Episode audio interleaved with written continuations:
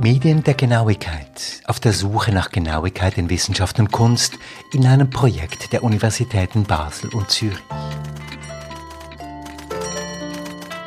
Episode 9 in der es darum geht, wie ein Experiment von Marcel Duchamp eine Performance der Genauigkeit darstellt, gleichzeitig den Urmeter als Norm in Frage stellt, was zur Reflexion über das Ungleichzeitige anregt und zur Frage führt, wer wir eigentlich sind in der Zeit mit Aurea Klaskow, Doktorandin, Kunsthistorikerin, die hier gleich einmal erklärt, wie sie auf Marcel Duchamp und sein Kunstwerk Trois Stoppages Etalons gekommen ist. Also eigentlich war es so, dass ich ähm, schon im Studium immer wieder mal auf Diskussionen oder theoretische Ansätze gestoßen bin, in denen Kunstwerke ähm, zu ihrem, in ihrem Verhältnis zur Zeit gedacht wurden. Ähm, und das hat mich wahnsinnig fasziniert, ähm, weil ein Alltagsgefühl oder Alltagserlebnis plötzlich sich so ähm, einerseits theoretisch, aber andererseits auch schon fast materiell denken ließ. Nämlich ähm, diese große Merkwürdigkeit, dass wir irgendwie ähm, in der Gegenwart gefangen sind und unser Bewusstsein sich immer wieder so von Sekunde zu Sekunde klar wird, ich ich bin, ich bin, ich bin. Und das gleichzeitig dabei aber ähm, immer die Vergangenheit in Form von irgendwelchen Erinnerungen, also innerliche Sachen, aber halt auch wirklich äußere Artefakte ähm, sich irgendwie in die Gegenwart hineindrängt und das Bewusstsein gleichzeitig nicht anders kann, als ständig irgendwie vorauszuplanen und irgendwelche Handlungspläne zu entwerfen und wieder zu verwerfen. Und dieses ähm, ja sehr erstaunliche, sich selber in der Zeit irgendwie ähm, zu erleben, dieses Gefühl, dass sich das in Bezug auf Kunstwerke denken lässt, das hat mich eben wahnsinnig fasziniert.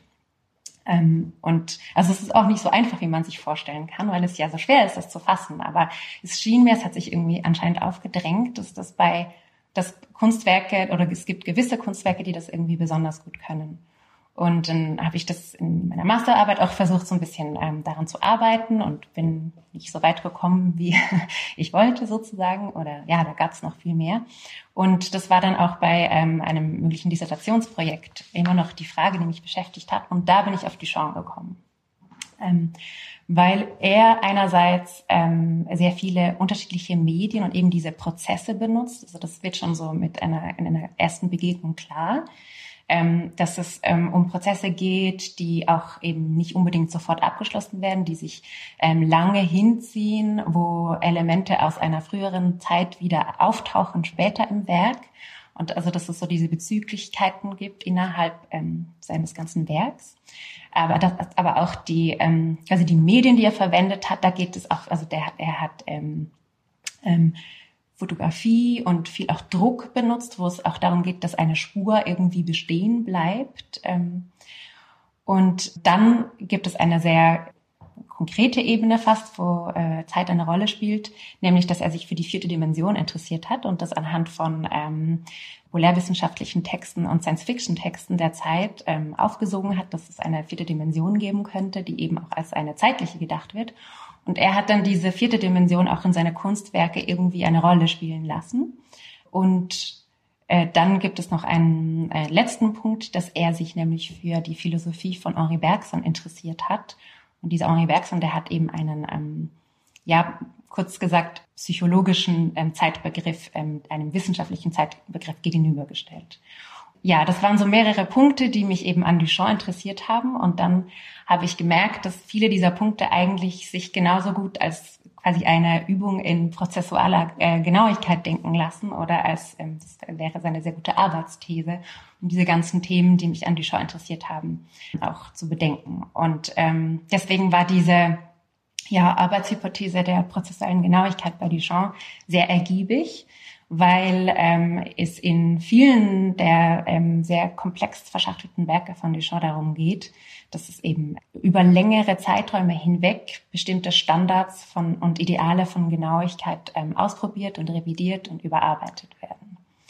Du bist ja dann ganz konkret auf ein ganz zentrales Kunstwerk auch von Marcel Duchamp gekommen und dieses Kunstwerk heißt Trois Stoppages Etalons Und da geht es um drei Fäden, die etwas ganz Besonderes machen. Jetzt erzähl doch mal, was mit diesen drei Fäden in diesem Kunstwerk passiert. Also ich kann vielleicht damit anfangen, dass es eine Notiz gibt, wo Duchamp über diese Arbeit schreibt. Und ich würde die gerne auf äh, Deut in der deutschen Übersetzung vorlesen. Also das heißt, die Fabrikationsidee, wenn ein gerader Faden von einem Meter Länge aus einem Meter Höhe auf eine horizontale Ebene herunterfällt, sich nach seinem Belieben verändert und eine neue Figur von der Längeneinheit ergibt. Und dann auf einer Zusatznotiz, drei Maßnahmenstoppagen ist Zufall in Konserve. Ähm, und im französischen Original ist es eben trois stoppages étalons, c'est du hasard en conserve. Also der Zufall, der irgendwie in einer Konserve gefangen wird.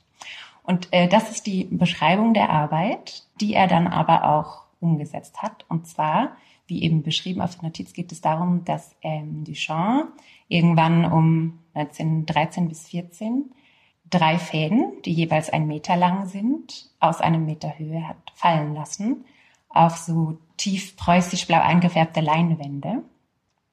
Und ähm, dann hat er diese Form, die sich quasi aus dem Zufall ergeben hat, dann fixiert, erst mit Fairness. Und dann ist über eine relativ lange Zeit nichts mehr passiert mit diesen Leinwänden, bis er dann über 20 Jahre später ähm, im Sommer 36 diese Leinwände ähm, zugeschnitten hat und mit Glas quasi noch ein zweites Mal diese ähm, Fallfäden des Zufalls fixiert hat. Da, da will ich jetzt mal sagen, das ist jetzt Spielerei, das ist jetzt einfach ein Spiel mit drei Fäden und einer Leinwand. Jetzt hat aber Marcel Duchamp natürlich damit auch etwas ganz Besonderes aussagen wollen. Und das hat ja mit dem Thema Genauigkeit sehr viel zu tun. Weil worauf Duchamp natürlich ironisch Bezug nimmt, das ist der Maître Étalon, also der Urmieter. Und das ist quasi das Genauigkeitswerkzeug schlechthin, der Standard, der auch mit unglaublichen äh, Mühen und allen möglichen ökonomischen, politischen, wissenschaftlichen ähm, Apparaten überhaupt etabliert ähm, werden musste.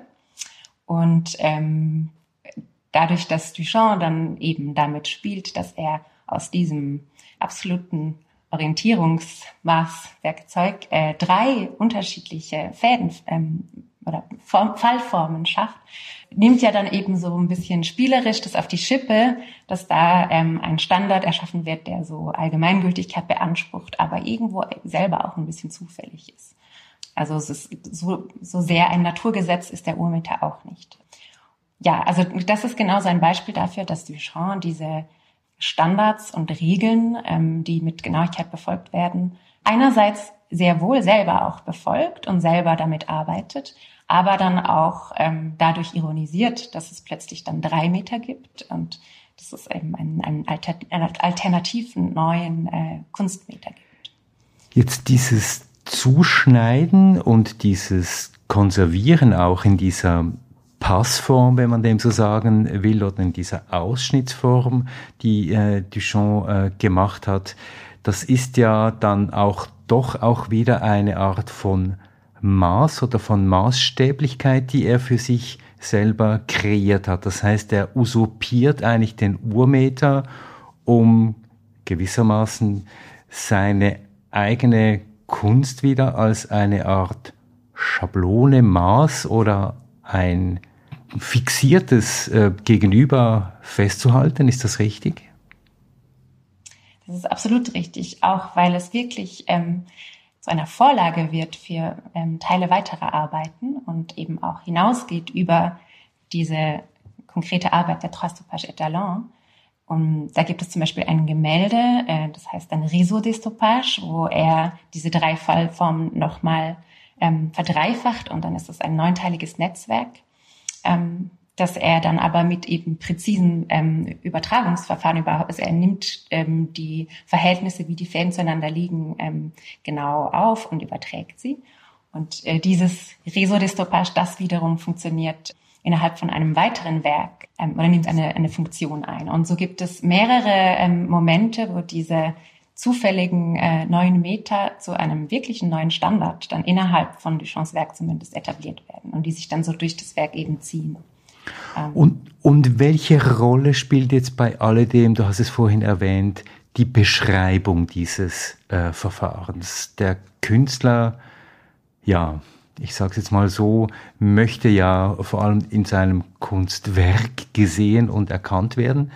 Das ist ja die Beschreibung wie eine zweite Ebene hinter dem Kunstwerk oder vielleicht ein Kunstwerk im Kunstwerk. Ja, das ist immer eine berechtigte Frage bei Duchamp, welche Ebenen da miteinander mitspielen und was quasi Werk ist und was Beiwerk ist und ähm, was alles dazugehört oder was nicht. Und das Interessante an ähm, dieser Notiz, die ich vorhin beschrieben habe und an vielen weiteren Notizen die alle irgendwie im Zusammenhang stehen, vor allen Dingen mit seinem sehr großen Werk oder mit seinem Opus Magnum, dem großen Glas, ist, dass er diese Notizen, die auch etwas sehr Zufälliges und Ephemeres haben, relativ viel später, also 1934, sehr genau reproduziert hat und, herausgegeben hat und veröffentlicht hat.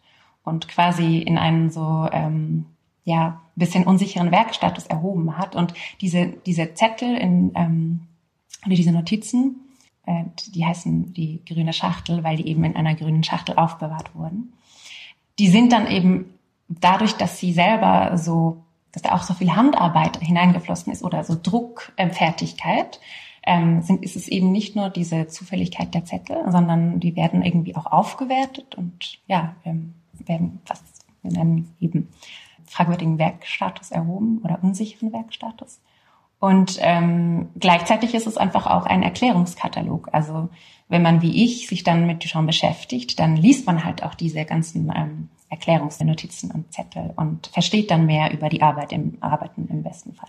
Jetzt frage ich natürlich, was war die Absicht dahinter? Wir haben es in anderen Teilprojekten schon gesehen, die Genauigkeit des Protokollierens, auch der Verfertigung von Literatur, auch vom Arbeiten mit Zahl, dokumentiert ja auch immer den Künstler, die Künstlerin als arbeitende Person, als eine, die sich auch an bestimmte Vorgaben und Methoden hält. Inwiefern spielte das, das Methodische und das Arbeiten am Material und am Konzept denn bei Marcel Duchamp eine Rolle? Ja, sicherlich auch eine große Rolle, weil er eben sich dazu entschieden hat, quasi zu Lebzeiten zumindest einen Teil seines Archivs zu veröffentlichen. Aber es ist nie so ganz beständig, weil erstens hat er auch immer gesagt, ja, also er hat eben ein erstes Konvolut an seinem Nachlass sozusagen ähm, 1934 veröffentlicht. Und da hat er schon gesagt, ja, ja, das ist alles, es gibt nichts mehr. Und dann ist aber ähm, 19 66, kurz vor seinem Tod, noch ein zweites Konvolut an diesem Dokumentationsprozess seiner Arbeit hat er dann gefunden und auch veröffentlicht. Und das war aber trotzdem noch nicht alles. Und dann gab es noch ähm, einen weiteren Nachlass, der dann aufgearbeitet wurde. Und er hat sich aber dann trotzdem als Autor sozusagen dieses Werkprozesses stilisiert oder ja, auch, er hat, er hat auch eine autorisierte sozusagen Form seines Werks freigelassen. Und Vielleicht kann ich dazu auch noch zu dieser Arbeit der Trastopage Etalon sagen, dass dieser, was er beschrieben hat auf dieser Notiz, dass das im Endeffekt gar nicht so stimmt. Also er ist auch ein unzuverlässiger Erzähler seines eigenen Werks oder dieses Archiv, das er zugänglich gemacht hat. Das ist nicht so präzise, wie er das gesagt hat oder wie das, wie das erscheinen sollte, weil sich dann herausgestellt hat, dass diese Fäden eigentlich durch die Leinwand hindurch genäht wurden und dass es also gar nicht sein kann, dass es wirklich der Zufall war, der diese Fallform so geprägt hat. Und das ist erst sehr viel später überhaupt herausgekommen, weil eifrige Duchamp-Bewunderer diese ähm, Fallformen dann versucht haben nachzustellen und gemerkt haben, dass ihre Fäden eben nicht in vergleichbaren äh, Linien landen wollten. Das heißt, auf der Vorderbühne, sage ich jetzt mal, findet so etwas wie ein Experiment statt, schon fast ein wissenschaftliches Experiment, das seine ganz eigene Faszination ausübt, weil es ja eben auch eine Art von Wissenschaftlichkeit äh, vorgibt. Und auf der anderen Seite stellt sich im Laufe der Jahre und der Forschung heraus, ja, das war jetzt gar kein richtiges Experiment. Jetzt im Bereich der Naturwissenschaften würden wir sagen, Exkommunikation raus aus der Community. So geht das nicht. Lebenslängliches äh, Publikationsverbot. Warum ist es das in der Kunst denn anders? Ja, weil es nicht um diese Art von Evidenz geht, würde ich sagen. Also ich glaube, dass Duchamp dadurch, dass das dann, weil ich glaube auch, dass er sichergestellt hat oder dass es immer die Möglichkeit gegeben hat, das natürlich herauszufinden, ähm, wie dieses Experiment wirklich abgelaufen ist.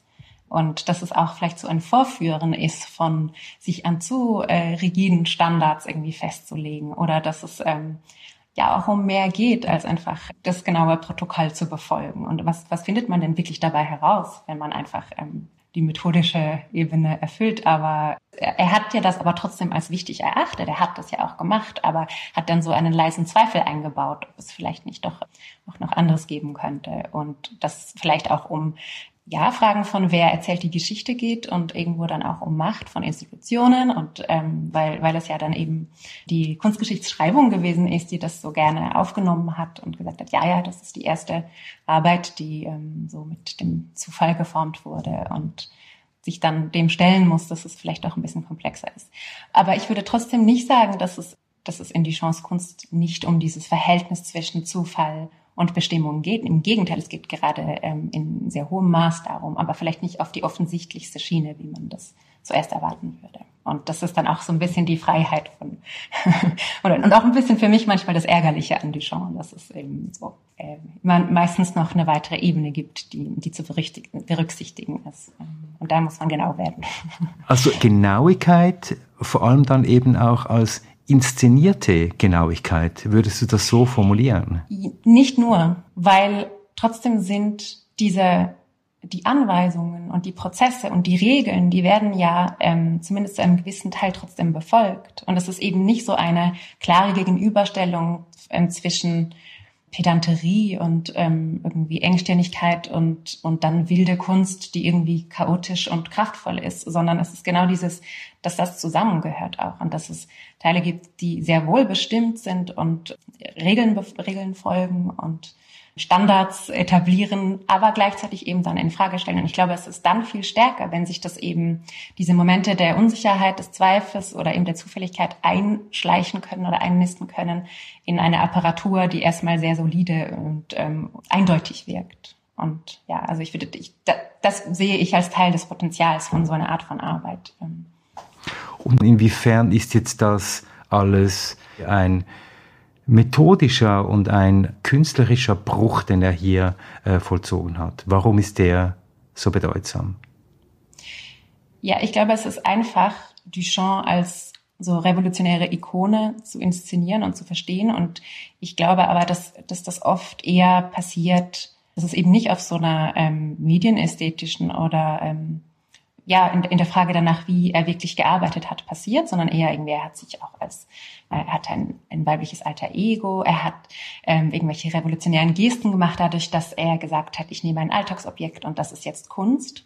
Und ähm, ich glaube, dass das, was ihn eigentlich für mich als modernen Künstler viel wichtiger macht, ist dieser, dieser Arbeitsprozess, der so, so feinsinnig und irgendwie perfide ist und in dieser Doppelfigur von es ist absolut bestimmt und es ist aber gleichzeitig zufällig viel interessanter ist als ähm, sozusagen, ja, ich dekontextualisiere ein Alltagsobjekt und das ist dann eine neue Art von Kunst. Ähm, und ich glaube, in Bezug auf die Frage von ja, warum Genauigkeit für die moderne Kunst interessant ist, ist es schon genau dieses, das, was passiert, wenn man, wenn es nicht mehr darum geht, dass eben eine Abbildgenauigkeit das Höchste der, ähm, der Gefühle ist in der Kunst. Und es geht trotzdem aber um ein, eine, ein Arbeitsethos oder eine epistemische Tugend vielleicht auch, ähm, sich mit den Bedingungen eben ähm, auseinanderzusetzen. Und das, was als überfällige Konvention ist, das halt zeigen zu können, aber nicht in einem irgendwie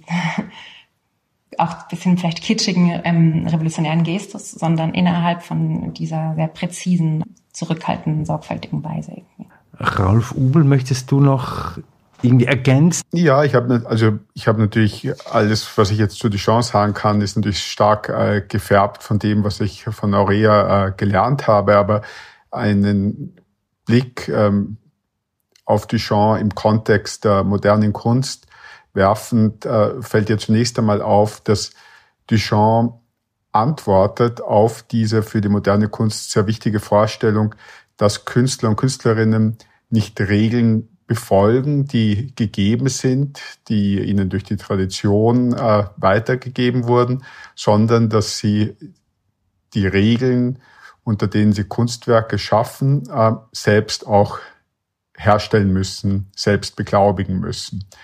Und diese Vorstellung, eben eine Art von Selbstgesetzgebung, Autonomie äh, des Künstlers, das ist eine Vorstellung, die Duchamp einerseits durch den Kakao zieht und andererseits sehr ernst nimmt. Er zieht sie äh, gerade dadurch den Kakao, dass er sie so ernst nimmt, dass er sich eben diese diesen eigenen Regeln unterwirft, und zwar Regeln, die zunächst einmal gar nicht so aus dem Bereich ähm, der Kunst kommen, sondern eben vermessen, ähm, Standards setzen. Das sind alles ähm, Verfahren, die man eher mit Wissenschaft und Technik vielleicht äh, verbindet. Und äh, Duchamp unterwirft sich diesen Regeln und führt dadurch auch vor, ähm, dass diese heroische Vorstellung vom modernen Künstler, der die Regeln selber schafft, denen er dann folgt, oder den, ja, den, es sind ja meistens dann auch Männer, die äh, so von sich reden, äh, dass diese Vorstellung auch einen stark parodistische Seite hat. Die, das zeigt er sicher, führt er vor, aber ich glaube auch wie Aurea jetzt äh, dargelegt hat, es erschöpft sich nicht im Parodistischen, weil er widmet sein Leben äh, dieser ähm, sehr detailgetreuen Arbeit. Er faximiliert seine eigenen Notizen, er befolgt seine eigenen Regeln und er tut das größtenteils auch im Verborgenen. Äh, Duchamp war ja ein Künstler, der zwar in der Kunstszene äh, nie vergessen war, aber der doch auch ein jemand war, der das öfters Abschied genommen hat und auch lange Zeit wirklich vom Ausstellen und vom keine Präsenz als Künstler gezeigt hat. Und darin kann man sicher auch einen Moment äh, einer ganz anderen Freiheit, einer anderen Autonomie äh, sehen. Nicht diese heroische Freiheit, ich schaffe meine eigenen Regeln und folge denen, sondern ich unterwerfe mich zunächst zu sehr merkwürdigen, fremdartigen Regeln und auf diese Weise ähm, kann ich mich ähm, davon stehlen ähm, und einen eigenen freie, Freiraum gewinnen.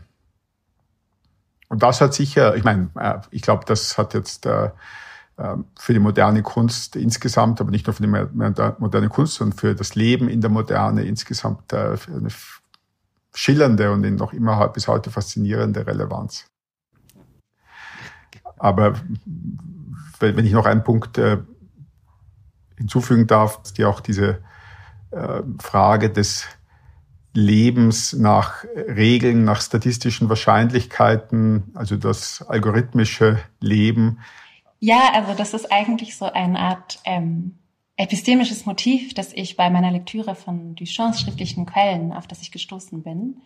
Und zwar die Vorstellung davon, dass es, ähm, äh, wenn man nur ähm, einen, äh, also dass es einen übermenschlichen Geist geben könnte, dessen ähm, Rechenkraft, dessen Gehirnkapazitäten einerseits so groß sind und andererseits seine Fähigkeiten, Daten ähm, zu sammeln und zu analysieren, ähm, dass dadurch die Zukunft absolut ähm, voraussagbar wird. Also dass eben alles determiniert ist und dass, wenn es solche Arten von Rechenkapazitäten gibt und Voraussagbarkeiten, dass es dann auch gar keinen Zufall mehr gibt. Ähm. Und das das wäre jetzt im Werk von Marcel Duchamp eingeschrieben? Naja, es ist, ähm, also ich bin eben durch diese ähm, Quellen auf diesen Blatt, das ist eben, das geht zurück auf den ähm, Mathematiker ähm, Pierre Simon Laplace und das ist der eben der Laplace'sche Dämon. Und dann habe ich irgendwann verstanden, dass das ist eigentlich diese Art von Vorstellung, dass das Leben so bestimmbar ist und dass irgendwann mal bei, bei genug Wissen und genug präzisen Instrumenten ähm, nichts mehr ein Geheimnis bleibt und eben keine Zufälle mehr bestehen, dass das auf unterschiedlichsten Ebenen in Duchamps Werk irgendwie durchgespielt wird. Weil es immer wieder diese Momente gibt von, war das vorbestimmt oder ist es ein Zufall gewesen? Und, äh, und diese, diese Langzeitprojekte, wo so man denkt, dass, ja, das ist irgendwie bestimmt gewesen im Vornherein, aber dann ist es vielleicht doch ein, ein offener anderer Ausgang. Aber diese Vorstellung davon, dass das Leben eben ähm, durch genug präzises Wissen und genug präzise ähm, Maschinen und Instrumente beherrscht werden kann. Das ist vielleicht im 20. Jahrhundert nicht mehr so wichtig gewesen, aber jetzt irgendwo auf eine neue Art relevant, dadurch, dass einfach technische Neuerungen gibt von äh, Rechenkapazitäten und auch sowas wie selbstlernende Algorithmen oder sowas, wo plötzlich Sachen prophezeit oder vorausgesagt werden oder determiniert werden können, die man lange einfach nicht äh, für determinierbar äh, gehalten hätte. Und dieses Spiel irgendwie von der Vorstellung, dass die Welt dadurch beherrschbar ist, dass man einfach nur genug eben Daten sammeln muss und dann, wo sich dann trotzdem plötzlich doch vielleicht etwas Unbestimmtes und etwas Zufälliges einschleicht. Das ist sowieso die große Metapher für mich für Duchamps Werk. Also dieser deterministische Laplace'sche Dämon, der an Kausalitäten glaubt unbedingt, aber wo sich dann vielleicht doch was einschleicht, was das ähm, verkompliziert.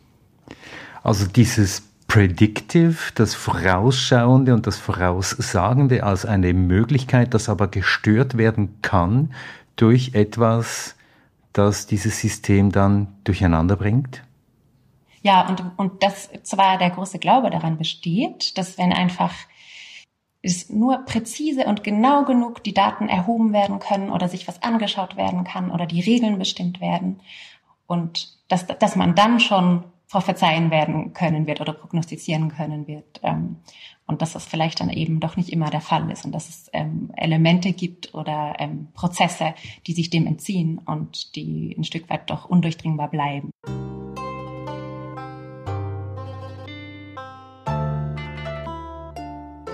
Das war Episode 9 von Medien der Genauigkeit mit Aurea Klarskow, Kunsthistorikerin, die in ihrer Dissertation zu Marcel Duchamp und seinen Stoppage Etalon forscht, mit Ralf Ubel, Professor für Kunstgeschichte an der Universität Basel und in der Moderation von Christoph Keller. Nächstes Mal geht es direkt zur Malerei, und zwar zu einer Technik, die sich Pentimento nennt oder auch wir suchen Spuren von Korrekturen. Dranbleiben. Medien der Genauigkeit in einem Synergia-Projekt, finanziert vom Schweizerischen Nationalfonds, an dem beteiligt sind die Professuren für neuere Kunstgeschichte, für neuere deutsche Literatur, für Geschichte und Theorie der Medien, alle drei an der Universität Basel, sowie die Professur für Geschichte der Neuzeit an der Universität Zürich. Alle Details zum Projekt und zu allen Teilprojekten sind zu finden unter www.genauigkeit.ch. Dieser Podcast ist eine Produktion von Podcast Lab mit der Musik von David Hilowitz. Zu hören auf der Webseite des Projekts Genauigkeit www.genauigkeit.ch, auf Apple Podcasts, auf Spotify, auf podcastlab.ch und überall dort, wo Sie auch sonst die guten Podcasts finden.